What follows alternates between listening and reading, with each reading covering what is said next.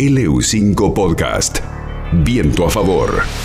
Hace unos días, eh, en el marco de la Feria Internacional del Libro de, Buenos Aires, la Unión de, Escritores y Escritoras de la Argentina propuso ¿no? un tarifario para um, quienes escribimos, ¿no? Eh, para quienes nos piden, ¿podés hacer la, el prólogo del, de, de mi libro? O podrás eh, participar como jurado en, en, un concurso literario, o bueno, podés escribir una columna para un medio. Y bueno, y esto generó un, un gran debate y generó, me parece, una visibilización de el trabajo que eh, aquellos que lo solicitan parece como que eh, quien escribe lo hace por amor al arte. Y para eso, para hablar un poco de este tarifario que se presentó, este tarifario para los escritores y escritoras, vamos a hablar con Marcelo Guerrieri, que es eh, presidente de esta Unión de Escritoras y Escritores de la Argentina. Buenas tardes, eh, Pablo Montanaro y José Luis Aranda, acá en Viento a Favor por LU5. ¿Cómo andas, Marcelo? Hola, ¿qué tal Pablo? José Luis, bueno, muchas gracias por el llamado. ¿Cuál fue la idea de presentar este primer tarifario, ¿no? Que marca un precedente acerca de este trabajo, ¿no? Que, que realizan los escritores, las escritoras eh, y que es permanentemente solicitado, ¿no? Sí, bueno, eh, nuestra asociación eh, es una asociación que, que lo primero que hace es plantear la idea de que el escritor es trabajador. En ese sentido es nuestro nuestro norte, si se quiere, el eje de nuestro discurso y a la vez plantear acciones concretas para intentar modificar ciertas cuestiones de la industria editorial que nos ubican en un lugar marginal. Uh -huh.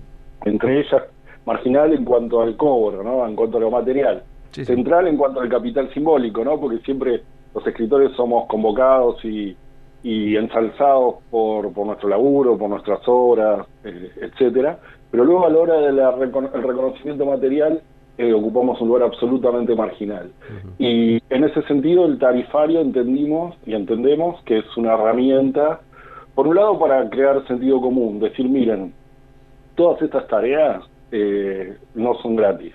Uh -huh. Primer detalle, algunas eh, es obvio que no son gratis y de hecho es raro que, que nos las pidan gratis, ¿no? Uh -huh. pero suele pasar que a veces de pronto por ahí te piden un cuento para una antología o un proyecto cultural que incluye textos. Dicen, bueno, ¿tenés un texto que, que me quieras compartir?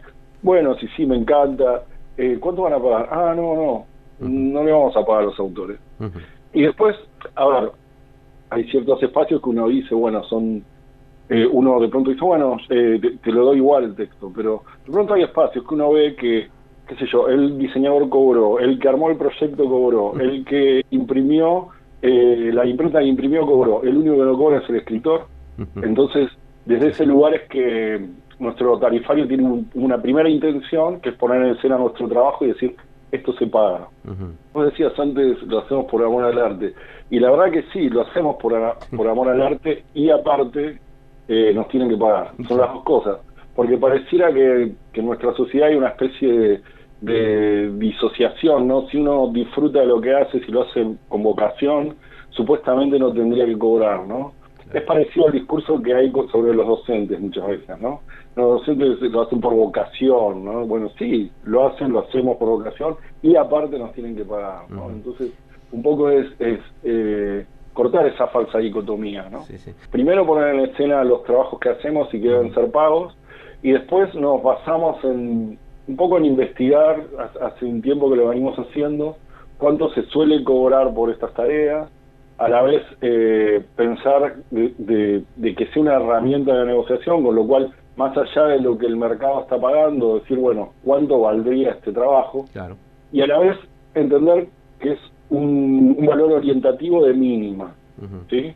Uh -huh. eh, lo que cada escritor puede cobrar eh, por estas tareas depende muchísimo del lugar que ocupa en el campo literario. Claro, claro. Es muy diferente lo que puede negociar alguien, por decirte algo, que es un bestseller, que aparece en, en, en, notas en todos lados, que tiene agentes literarios, que uh -huh. viaja por el mundo, etcétera. Cuando le piden un texto, eh, no necesita el tarifario de la Unión. Claro. Eh, tiene su propio capital simbólico, su propio capital uh -huh. ligado al campo literario para decir vale tanto. Uh -huh si se quiere establecer valores mínimos y después cada escritor con ese valor orientativo eh, negocia su propio, su propio cobro. Bueno, ustedes si, si quieren seguirnos, estamos en todas las redes, en Twitter, en Facebook, en Instagram. Eh, buscan Unión de Escritoras y Escritores y nos van a encontrar. Y después tenemos una página que es Unión de Escritoras y Escritores.wordpress.com. Ahí es donde van a encontrar el, tarifario. Apretan un clic ahí y les aparece. Te mando un abrazo grande, gracias por, por esta comunicación con, con Viento a Favor por LU5. Un abrazo. Muchísimas gracias y saludos a todos por ahí. LU5 Podcast.